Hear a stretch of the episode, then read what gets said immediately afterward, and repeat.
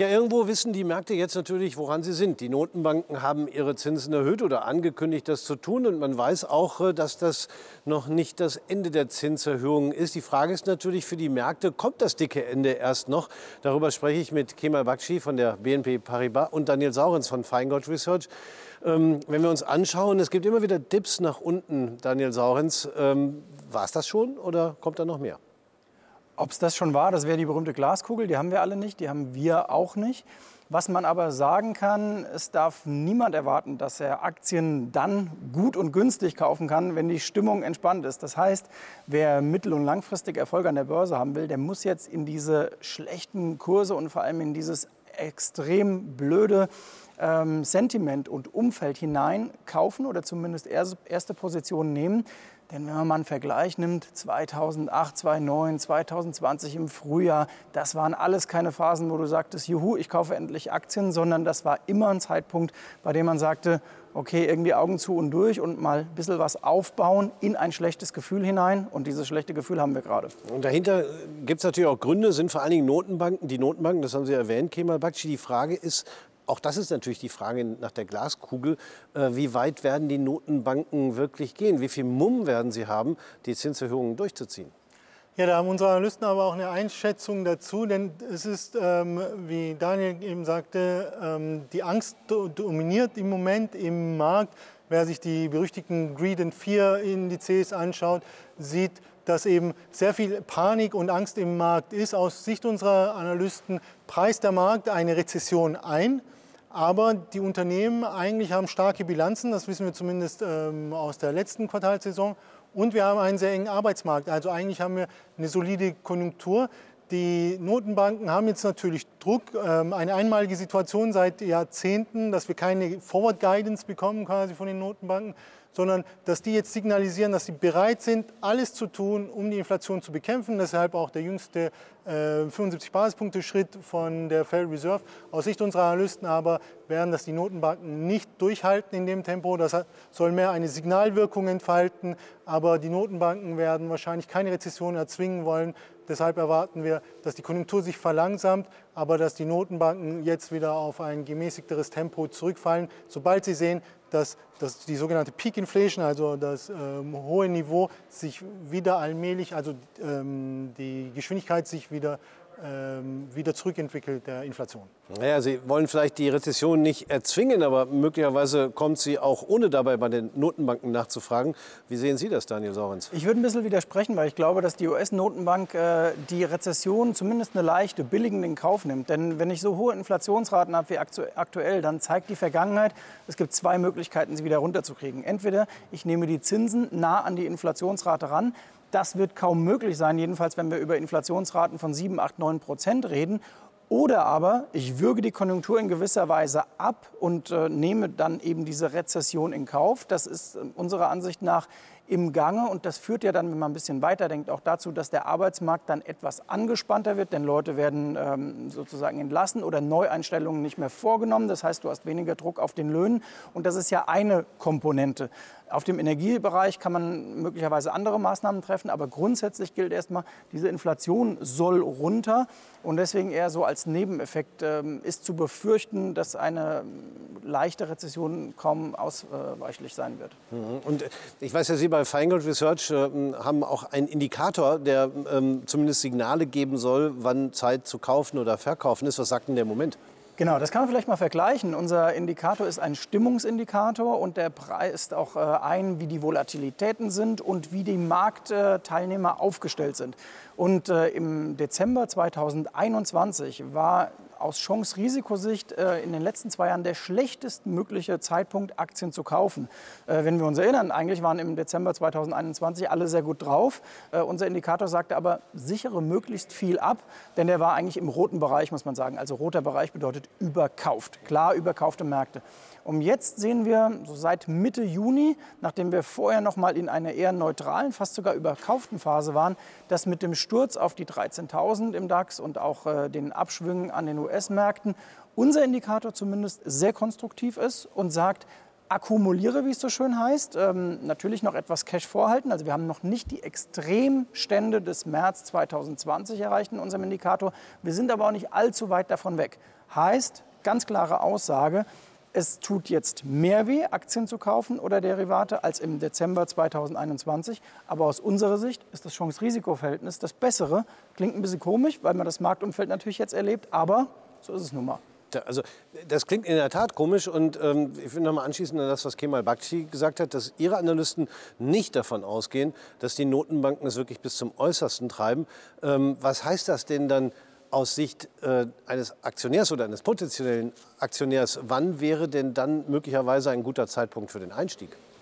Also äh, um das richtig zu stellen, unsere Analysten gehen davon aus, dass die äh, Notenbanken eben auf die Signalwirkung ähm, äh, setzen und da erwarten, dass die Märkte dann das Signal aufnehmen und dann eben der Inflationsdruck ähm, sich relativiert. Zugleich sehen wir, dass, dass wir äh, die Notenbanken eben an der Zinse dreht und ähm, einer wichtigen Inflationstreiber war ja die Energiepreise. Da sehen wir, dass wir jetzt auf hohem Niveau wahrscheinlich verharren werden und also eine nochmal deutliche Erhöhung eher so etwas wie ein Worst-Case-Szenario ist. Deswegen sind die entscheidenden Inflationstreiber oder diese zwei Säulen werden wohl von den Notenbanken ähm, kontrolliert. Deswegen ist das für, aus Sicht unserer Analysten eher ein günstiges Umfeld für Aktien. Sie glauben, dass das, ähm, der Markt sich erholen wird. In Europa sogar noch mehr als in den USA.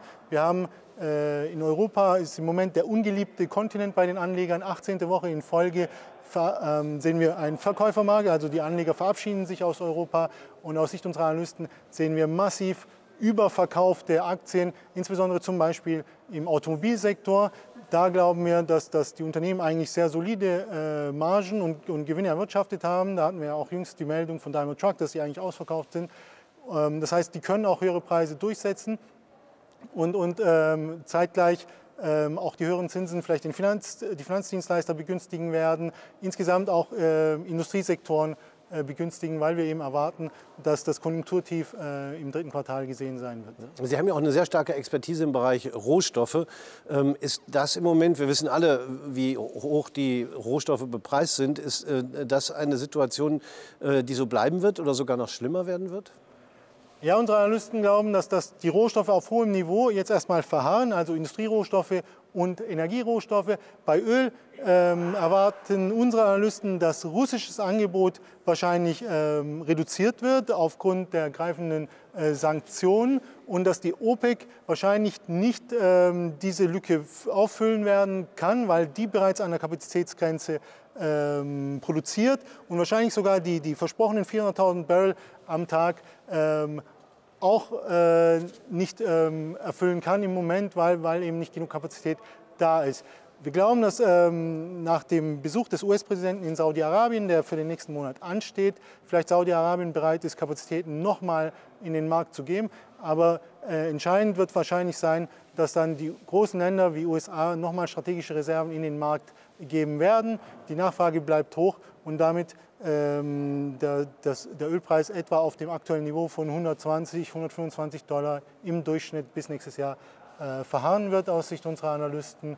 Und ähm, anders bei, bei Gold, ähm, das ist typischer Inflationskauf, da glauben wir aber, dass durch, durch die steigenden Realrenditen der Goldpreis eher moderat fallen dürfte bei einem Durchschnittspreis von etwa 1700 Dollar. Mhm. Das hört sich ein bisschen danach an, als wäre Sie da im Rohstoffbereich gar nicht so viel Bewegung erwarten, anders eben als vielleicht bei den Aktien, wenn man sich diese starken Ausschläge anguckt, die Sie ja auch beschrieben haben, was Kauf- und Verkaufssignale angeht. Ähm, aber trotzdem haben Sie ja auch gesagt, die Notenbanken werden vielleicht eine Rezession billigend in Kauf nehmen. Was heißt Rezession? Rezession heißt natürlich Konjunkturrückgang, heißt, die Unternehmen machen weniger Gewinne. Ist das überhaupt schon in den Kursen berücksichtigt? Das ist die große Frage. Es ist äh, erstmal die Frage, wie stark wird diese Rezession ausfallen. Dann ist die Frage, wie hoch sind die Gewinnschätzungen für das zweite Halbjahr 2022 und auch für 2023. Es gibt jetzt große Investmentbanken, ähm, die da Modellszenarien spielen. Die sagen, bei einer sanften Rezession wäre vielleicht 3.400 äh, bis 3.200 im S&P 500 so die untere äh, Schwelle Wir waren jetzt bei 3600 jüngst, also das ist dann auch nicht mehr so wahnsinnig viel, wenn man mal ehrlich ist. Ähm, bei einer starken Rezession glaubt man, dass die 3000 getestet werden könnte. Da ist viel Kaffeesatz. Das ist aber eigentlich nicht unser Job, äh, diesen Kaffeesatz auszulesen, sondern einfach nüchtern und sachlich zu sagen, ich habe immer Risiken und Chancen am Markt. Und es gibt sowieso bei Aktienmärkten immer zwei Arten von Märkten. Es gibt die Märkte, die die Risiken sehen und einpreisen, denn Risiken sind immer da ich kann in jedem, jeder Phase eines Marktes mir Risiken suchen und ich werde sie finden. Und manchmal werden sie eingepreist und manchmal werden sie nicht eingepreist. Das sieht man ja sehr schön am Dezember 2021. Wir hatten auch da Risiken. Man hätte möglicherweise mit einigen äh, politisch äh, fachkundigen Menschen sprechen können. Die hätten vielleicht die Ukraine sehen. Es hätten andere, das war auch eher unsere These, äh, vielleicht auch gesehen, dass man aus einer Phase wie Corona nicht ohne Rumpeln rauskommen kann. So hatten wir es damals genannt. So, das ist jetzt alles passiert. Aber das alles hat der Markt jetzt auch in seinen Kursen mindestens zum Teil drin. Und Kemal Bakti sprach das schon an, äh, bezogen auf den Rohstoffmarkt. Äh, da gehen jetzt alle davon aus, dass die Preise sehr lange hoch bleiben. Und auch da hilft ja mit Fantasie nach vorne gucken und sagen, Märkte sind dynamisch und die können sich sehr schnell ändern. Ich erinnere mich an einen Talk, äh, ich glaube, wir standen noch zusammen hier vor ungefähr zwei Jahren, da haben wir einen Ölpreis von null diskutiert. Ähm, der war teilweise da sogar minus und damals waren sehr viele Analysten, die sagten, also 50 oder 60 Dollar wird man auf Ewigkeiten nicht mehr sehen. Was passierte? Ein rasanter Anstieg im Ölmarkt, weil Kapazitäten sich verändern, weil Märkte auch dynamisch sind und sich anpassen. So, und das ist eigentlich unser Plädoyer, dass wir sagen, wenn du für dein riskantes Geld, denn Aktien sind Risikoassets, das darf man nicht vergessen, auf der anderen Seite gut was bekommst, dann ist das gut. Und äh, auch da, Kemal sprach es an, ähm, wie die Aktien bewertet sind. Deutscher Industriesektor zum Beispiel, BASF hat momentan Dividendenrendite, die liegt über 7 Prozent. So. Eine Infineon war vor einem halben Jahr noch der absolute Highflyer. Jeder sagte, wir haben Chipmangel und alles. Diese Aktie hat sich mal eben halbiert. Also da ist schon sehr viel negatives äh, Momentum eingepreist. Man könnte sie alle durchgehen. Und die letzte Zahl, die ich noch mitgebracht habe für den Moment, es gibt immer den Abstand zum gleitenden Durchschnitt, 200-Tage-Linie. Und auch da, ähm, er sprach an, dass wir viele Wochen in Deutschland jetzt in Europa einen Ausverkauf hatten. Von 40 DAX-Aktien, die wir ja mittlerweile haben, notieren nur noch, Stand Mitte Juni, drei oberhalb ihres 200-Tage-Durchschnitts. Sie dürfen raten, wie das im Dezember 2021 aussah. Ziemlich exakt umgekehrt. Damals waren es drei, die drunter lagen und alle anderen waren heillos überkauft. Das sagt vielleicht mehr aus als alle Kaffeesatzleserei. Das heißt, Sie sagen, der DAX wird erstmal nicht vierstellig werden? Ist ja theoretisch auch denkbar. Vierstellig ist äh, ein großes Wort. Äh, das beginnt ja bei 9.999. Ähm, Vorstellbar ist alles, ich kann es mir aber im Moment auch deshalb nicht vorstellen, ähm, weil, wie gesagt, es ist ja auch ein äh, Performance-Index und Dividenden äh, kommen da hinein und deswegen sind auch, hinken auch immer diese Vergleiche zu den äh, Vorjahren etwas. Ich glaube, dass dieser Ausverkauf März 2020, als wir den DAX noch mal fast auf 8000 hatten bei dem alten Hoch, dass dieses äh, Ausverkaufslevel erstmal bestehen bleibt und vielleicht auch für viele Jahre oder Jahrzehnte stehen bleiben. Ja gut, Hoffnungen und äh, Träume sind natürlich auch äh, das Salz in der Suppe an der Börse. Entscheidend für den Anleger ist, wie geht er im Moment mit der Situation um. Ähm, die Unsicherheit ist weiter groß. Wir sehen, wie schnell auch immer wieder äh, Kursrutsche äh, da sind, auch teilweise sogar ohne Meldungen. Wir hatten Mitte der Woche den DAX morgens 300 Punkte minus und es gab eigentlich gar keine Nachricht. Und das zeigt ja eigentlich diese Fragilität des Marktes. Wie kann sich der Anleger darauf einstellen, Kemal Bakci? Ja, wir hatten ja eingangs erwähnt, dass die Angst am Markt dominiert und einer der wichtigsten Indikatoren dafür ist die sogenannte Volatilität. Die ist im Moment recht hoch und das begünstigt natürlich ähm, viele Derivate, die verkauft werden, also Strukturen, wo wir äh, Optionen verkaufen. Das sind zum Beispiel gecappte Varianten wie Discount-Zertifikate, Aktienanleihen, Cap-Bonus-Zertifikate. Da sehen wir im Moment interessante äh, Seitwärtsrenditen, ähm, gute Konditionen und ähm, Anleger, die jetzt eben nicht sicher sind, ob sie einsteigen sollen oder nicht, in die sogenannten Blue Chips, die eingangs erwähnt äh, wurden, im Industriesektor, gerade bei Automobilen ähm, sind unsere Analysten überzeugt, Finanzdienstleister, übrigens auch äh, Minengesellschaften, glauben unsere Analysten, wurden zu stark abgestraft für die hohen Rohstoffpreise. Da kann man überlegen, bevor man in die Direktinvestitionen nimmt, wo man nicht sicher ist, ob die Erholung zügig kommt oder nicht, kann man sich zum Beispiel für, für ein Discount-Zertifikat entscheiden, wo man so ein Blue Chip eben auch jetzt noch mit, mit sechs, drei bis sechs Monaten Laufzeit mit 8 bis 12 Prozent Abschlag bekommt. Und dann macht man eine ordentliche Seitwärtsrendite ähm, während der gesamten Fälligkeit, wenn ähm, die Aktie über dem Cap notiert oder ich bekomme ansonsten die Aktie geliefert, die ich vielleicht ohnehin ähm, kaufen wollte, die mich interessiert hat. Das sollte man auch nur mit Aktien machen, von denen man trotzdem überzeugt ist. Und dann habe ich die Aktie zu einem Abschlag gekauft von über 10 Prozent. Also das sind jetzt solche Gelegenheiten, die, die äh, wir im Moment nur im Anlagezertifikatemarkt finden. Übrigens sehen wir das auch im Anlage, Anlegerverhalten. Lange Zeit haben die Hebelzertifikate dominiert. Jetzt kommt die, äh, sehen wir die Rückkehr der sogenannten Anlagezertifikate. Wir sehen, dass auch Institutionelle jetzt äh, dieses Instrument genau äh, für dessen Vorteile so nutzen. Ja, Wenn es nicht immer nur in eine Richtung nach oben geht, können ja genau diese Instrumente ihre Vorteile ausspielen. Sehen Sie das auch so, Daniel Saurens? Das sehe ich absolut so. Es, man muss immer im Werkzeugkasten gucken, dass man das Richtige rausfischt. Und Volatilität ist ja für sehr viele Derivate sehr vorteilhaft. Ähm, vielleicht kann man auch mal anfügen, damit äh, Anleger auch äh, keine Fehler machen bei der Auswahl, dass man sagt, was vielleicht nicht so schlau ist. Ähm, wer jetzt eine Markterholung erwartet in den nächsten Monaten, der sollte vielleicht aus unserer Sicht eher einen niedrig gehebelten Turbo nehmen, als zum Beispiel einen klassischen Optionsschein. Weil beim klassischen Optionsschein fließt die äh, hohe Volatilität ein. Und wir haben das im März 2020 erlebt. Ähm, die Märkte stiegen und die Kursrichtung im klassischen Optionsschein stimmte dann. Auf der anderen Seite kam einem die hohe Volatilität dann entgegen und hat äh, die Gewinne zum Teil gesamt oder zum Großteil zumindest aufgefressen.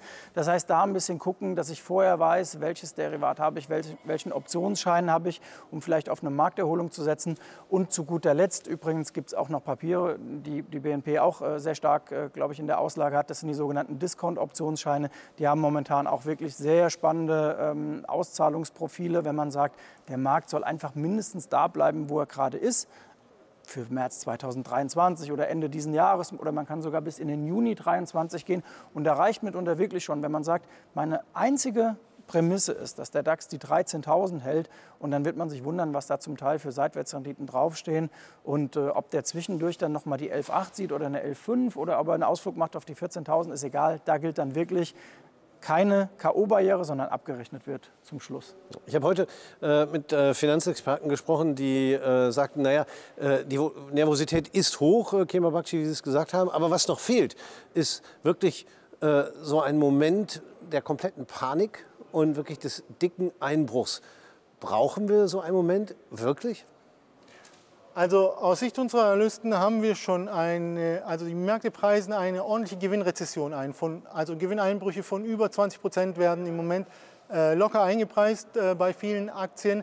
Und äh, die meisten Unternehmen haben ohne Zwang aber einen positiven Ausblick bei ihren letzten Berichten ähm, abgegeben. Das heißt, wir sehen ohnehin schon diese Diskrepanz, ähm, dass der Markt hier ähm, deutlichen Gewinnrückgang äh, einpreist. Aus Sicht unserer Analysten macht das, äh, macht das die Aktien im Moment äh, in den USA und in Europa interessant bewertet. Anders ist es für, für die Schwellenländer. Da haben wir hohe Abhängigkeiten von, von China. Ähm, und, und da würden, würden unsere Analysten vor allem die Rohstoffländer im, im Schwellenländermarkt bevorzugen. Ich verstehe Ihren äh, äh, Wunsch nach nackter Panik am Markt, aber ich darf vielleicht mal auch das rumdrehen. Kein Wunsch. oder oder die, äh, die, äh, die, Erwartung vieler Marktteilnehmer. Man kann es aber auch mal rumdrehen. Erinnern wir uns mal ein halbes Jahr zurück. Es war auch nicht so, dass man letzten Dezember gesagt hätte, es laufen alle rum und sagen, wie toll Aktien sind. Die Stimmung war zwar sehr gut in, in, in, den Indikatoren, so wie sie jetzt in den Indikatoren schlecht ist, aber wir hatten damals auch nicht unbedingt dieses Phänomen, dass jeder ähm, Taxifahrer und was man eben so sich erzählt, äh, einen auf Aktien angesprochen hätte. Das heißt, vielleicht sind Anleger auch lernfähiger und diese ganz extremen Ausverkaufsphasen oder diesen überbordenden äh, Optimismus, den brauche ich bei Aktien vielleicht gar nicht. Und ähm, dann reicht eben im Abschwung so wirklich negative Stimmung und äh, wenn es überkauft ist, dann, dass einfach alle gut drauf sind. Und es muss nicht immer das ganz starke Extrem sein. Das überlässt man dann anderen Assetklassen, Stichwort Bitcoin. Da hat man gesehen, äh, da war wirklich jetzt ziemliche Panik. Ja, und am Ende muss man sagen, das Zinsniveau ist zwar gestiegen, aber absolut betrachtet immer noch extrem niedrig. Ähm, vielleicht auch noch mal ein Argument, äh, das dazu beiträgt. Aber schauen wir mal, ob sowas noch kommt oder nicht. Äh, ich denke persönlich auch, man braucht es nicht unbedingt, aber es ist eben häufiger im Markt zu hören. Ähm, und bei Ihnen, Kimmer Bakshi, wenn ich richtig verstanden habe, Sie sagen ja, wir haben es schon längst hinter uns, oder?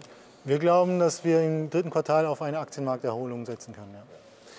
Ein schönes Schlusswort. Schauen wir, ob es so kommt. Ich bedanke mich fürs Gespräch. Kemal Bakshi von der BNP Paribas und Daniel Sorens von Feingold Research. Meine Damen und Herren, die Märkte so oder so zeigen sich nicht in der allerbesten Stimmung. Ob es so bleiben muss oder ob es eine gewisse Erholung gibt, das werden wir leider erst in der Zukunft sehen können.